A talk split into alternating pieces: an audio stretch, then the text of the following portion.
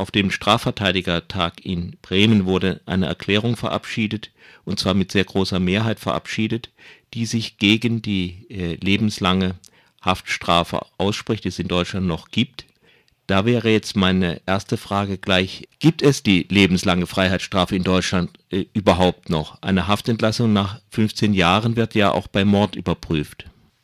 Naja, in der Regel wird, wird sehr gerne behauptet in der Öffentlichkeit, dass es lebenslang in der Praxis nicht mehr gäbe. Das ähm, stimmt so nicht. Also was es tatsächlich gibt, ist lediglich, dass nach ähm, maximal 15 Jahren oder nach spätestens 15 Jahren der lebenslänglich zu lebenslänglicher Haft Verurteilte einen Anspruch hat auf Überprüfung einer sogenannten Reststrafenaussetzung auf Bewährung. Das heißt, in der Praxis ähm, lebenslang bedeutet nicht 15 Jahre, sondern 15 Jahre plus X. Und wir wissen, dass lebenslänglich oft und leider auch viel zu oft tatsächlich lebenslang bedeutet, also Strafe bis zum Tod. Häftlinge sterben in Haft oder Häftlinge sterben kurz nachdem sie aus der Haft entlassen wurden, weil sie entlassen wurden in einem Zustand als gesundheitlicher Fracks und völlig runtergerockt. Es geht noch um die Begründung der lebenslangen Haftstrafe. Dazu hat das Verfassungsgericht 1977 eine Erklärung abgegeben, wo sie vor allen Dingen auch mit der normbestätigenden Wirkung der Strafe die lebenslange Strafe begründen. Ich würde gerne den Passus mal vorlesen.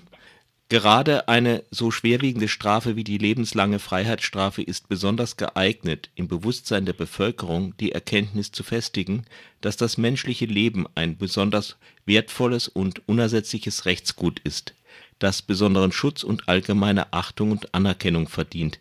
Was sagt ihr denn dazu? Nun, das Urteil ist ja schon, wie gesagt, von 1977.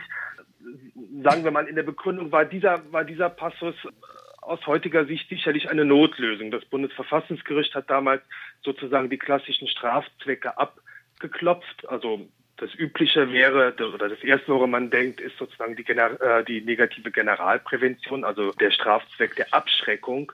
Da sehen wir, dass das Falle von Tötungsdelikten, also lebenslange Freiheitsstrafe wird fast ausschließlich bei Tötungsdelikten verhängt in Deutschland, praktisch überhaupt keine Rolle spielt. Abschreckung ist ja der Gedanke, dass ein potenzieller Täter sich sozusagen im Hinblick auf die möglicherweise ihm drohende Strafe davon abbringen lässt, weil er sagt, das lohnt nicht. Tötungsdelikte sind aber in der ganz überwiegenden Mehrzahl Beziehungsdelikte.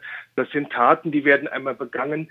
Wer einen Menschen tötet, der wägt nicht kühl kalkulierend ab, ob sich die Tat lohnt und überlegt es sich am Ende doch anders. Das zeigt auch, dass man gerade im Bereich von Mord und anderen und Totschlag eine extrem hohe Aufklärungsquote hat in Deutschland. Also würde der Täter tatsächlich so kalkulieren, wovon der Gedanke der Abschreckung hm. ausgeht, dann würde es heißen, er begeht seine Tat, obwohl er damit rechnen muss, bestraft zu werden. Also Abschreckung funktioniert nicht es gibt verschiedene andere ähm, sozusagen Strafzwecke, mit denen man Strafe üblicherweise rechtfertigt. Ein wichtiger ist natürlich die Resozialisierung. Es liegt auf der Hand, dass äh, der Resozialisierungsgedanke bei der lebenslangen Freiheitsstrafe überhaupt keine Rolle spielt. Es ist ganz im Gegenteil natürlich so, dass selbst die Gefangenen, die nach 15 äh, Jahren plus X dann in Freiheit entlassen werden, dass da natürlich die Resozialisierung durch die unheimlich lange ähm, Freiheitsstrafe furchtbar erschwert wurde und wir zum Teil mit gravierenden Haftfolgen konfrontiert werden. Also es stellte sich gewissermaßen die Situation für das Gericht um, um es jetzt zugespitzt zu formulieren, um die lebenslange Freiheitsstrafe noch irgendwie als verfassungsgemäß urteilen zu können, braucht man sozusagen einen Ausweg. Und der Ausweg war dann, naja, es gibt ja noch die Bedeutung der Normbekräftigung. Also das heißt, der Bürger wird in seiner Rechtstreue bestärkt, wenn er sieht, dass jemand, der ein Gesetz gebrochen hat, dafür bestraft wird. Das ist im Falle der Tötungsdelikte, muss man sagen, glatter Unsinn, dass das so funktioniert ist eine reine Annahme, dafür gibt es gar keine empirischen Daten, man, sondern man müsste eigentlich im Falle von Tötungen sagen, naja, dass, dass dieses ähm, ähm, Tötungstabu ist so tief verankert in unserer Gesellschaft, dass es eigentlich keines sozusagen keiner Normbekräftigung durch Strafe braucht, um Menschen zu sagen, dass sie ihre Nachbarn nicht totschlagen dürfen, sondern es war historisch gesehen immer so, dass eigentlich die größte Gefahr nicht von Bürgern ausging, die vom Staat vom Töten abgehalten werden mussten, sondern von Staaten, die ihre Bürger zum Töten angehalten haben. Also insofern sehen wir exakt diesen Punkt dieser Normbekräftigung der Strafe extrem kritisch und sagen, damit kann man nicht auf Dauer durchkommen. Ja, so Volkserziehung, indem man den, die Täter zum Objekt dieser volkspädagogischen Maßnahme macht. Nun gibt es ja eine ganze Reihe von Staaten, die haben die lebenslängliche Freiheitsstrafe abgeschafft. Das heißt, es gibt eine Obergrenze, über die es nicht hinausgeht, theoretisch zumindest. Andere Staaten haben sogar noch die Todesstrafe. Gibt es da irgendwelche statistischen Auswirkungen, die zeigen würden, dass die höheren Strafen auch äh, wenigstens eine kleine Auswirkung auf die Anzahl der Morde hätte? Nee, ganz im, also es, es gibt tatsächlich eine ganze Reihe statistischer Daten. Es gibt viele statistische Daten über den Zusammenhang zwischen Strafe, hohen Strafandrohungen und sozusagen der Kriminalitätsentwicklung, die, die alle durch die Bank zeigen, mehr Strafe, härtere Strafen, längere Freiheitsstrafen bringen nicht mehr Sicherheit. Ganz im Gegenteil, eben weil diese Freiheitsstrafe ähm, jede Art von Rückkehr in ein, ein normales straffreies Leben enorm erschwert, ist es eher so, dass Gesellschaften, die zu harten Strafen neigen, neigen auch dazu, sagen wir, unsichere Gesellschaften zu sein. Im Falle der Tötungsdelikte kann man das ganz, ganz konkret sagen. So, äh, der Referenzwert ist die sogenannte Mordrate. Die Mordrate berechnet sich als, ähm, legt zugrunde die Zahl der Morde pro 100.000 Einwohner. Und da sieht man am Beispiel der Vereinigten Staaten, der USA, wo es ja doch in einigen Bundesstaaten nach wie vor die Todesstrafe gibt auf Tötung, auf Mord, dass sich die Mordrate seit Jahren mehr oder weniger unverändert irgendwo zwischen fünf und sechs bewegt. In Deutschland ist sie konstant knapp unter eins.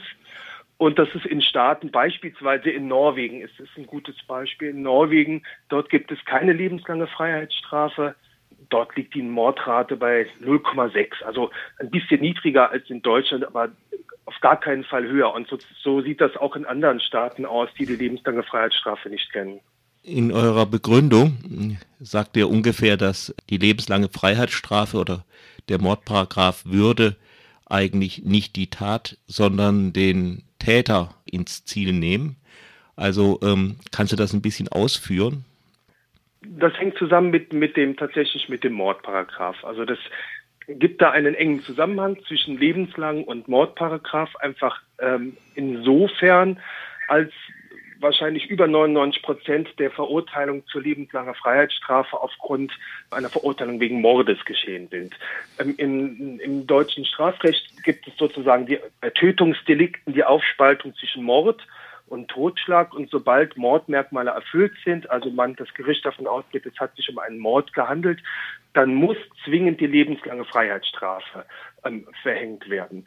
Und die Kritik setzt, unsere Kritik setzt, wie die vieler Verbände im Übrigen seit Jahrzehnten da an, dass dieser Mordparagraph mehr oder weniger unverändert aus dem NS-Täterstrafrecht übernommen wurde. Und zwar wortwörtlich auch noch Formulierungen enthält, die sich nicht auf den objektiven Tatbestand, darauf, wie diese Tat ausgeübt wurde, ähm, was dort stattgefunden hat, sondern auf den Täter rekurrieren. Das heißt, in der Formulierung beginnt das schon, Mörder ist wer. Und dann werden diese Mordmerkmale ähm, werden dann formuliert. Und das sind beispielsweise mit den niederen Beweggründen, sind das alles so Formulierungen und, und Mordmerkmale, die auf die Person, auf die Gesinnung, die niedere Gesinnung und die Absicht des Täters abzielen, die in seiner Person liegen, die aber nicht sich objektiv anhand der Tat bemessen lassen. Und das ist hochgradig problematisch. Nicht nur, weil es ein klassisches Beispiel des nationalsozialistischen Täterstrafrechts ist, das immer den Täter bestraft hat, die Person, die Gesinnung, seine Herkunft und so weiter und nicht die Tat gesühnt hat, die schuldhaft begangene Tat, sondern eben auch, und das ist der Anknüpfungspunkt ähm, zur lebenslangen Freiheitsstrafe, weil natürlich, wenn man sagt, dass die besondere Schuld im Wesen des Täters liegt, dann ist die dazu passende Strafe natürlich nicht eine zeitige Freiheitsstrafe, sondern eine Strafe, die auf die Vernichtung, also aus der Gesellschaftsschaffung des, des Täters abgeht. Deswegen gehören die beiden zusammen gewissermaßen und das ist aus unserer Sicht für einen Rechtsstaat absolut unwürdig. Es kann ähm, sozusagen ein rechtsstaatliches Strafrecht darf diese Art von Täterstrafrecht nicht kennen, weil das immer auf Vernichtungsstrafen hinausläuft. In diesem Falle Natürlich nicht auf die körperliche Vernichtungsstrafe, aber auf die soziale Vernichtungsstrafe lebenslang. Deswegen lehnen wir beides ab. Die Wahrnehmung des Mordes ist natürlich auch bestimmt vor allen Dingen durch die immer ganz krassen Fälle, weil die natürlich auch die meiste Aufmerksamkeit finden. Nun, was macht man mit Fällen wie einem äh, André Breivik, der in Norwegen 77 Menschen umgebracht hat und offenbar zu seiner Tat bis heute steht? Wie würde man sich fühlen, wenn man dem jetzt in 20 Jahre später als freien Mann da im Bus begegnet? In Norwegen war das beispielsweise ein ganz auffälliger Ausreißer. Das heißt, ein, ein ganz verschwindend geringer Anteil der gerade der Tötungsdelikte sind Delikte, die so planmäßig geschehen, wie das in Norwegen bei diesem, An äh, bei diesem Anschlag der Fall gewesen ist. Sieht man übrigens auch statistisch. Norwegen hatte, glaube ich, pro Jahr üblicherweise so, so zwischen sechs und acht ähm, Tötungen, Tötungsdelikte. Und in dem Jahr ist es absolut, gab es einen, einen Riesenausreißer.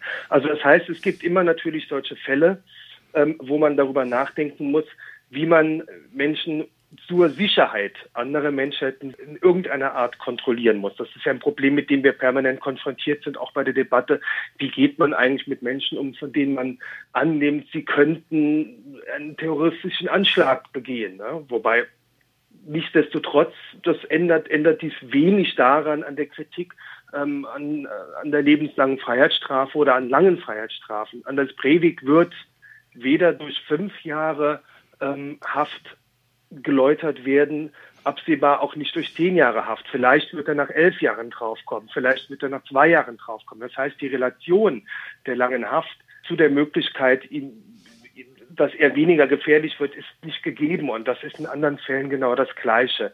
Wenn Anders Breivik andererseits aufwiegen wollte, dass man sagt, mit der äh, die besondere Schuld muss eine besonders lange Strafe herausbringen, dann stellt sich natürlich die Frage, wann ist denn die Tötung von so vielen Menschen, ähm, wann ist dieses ganze Leid, das er über, über die Familien gebracht hat, wann ist das abgegolten? Nach zehn Jahren?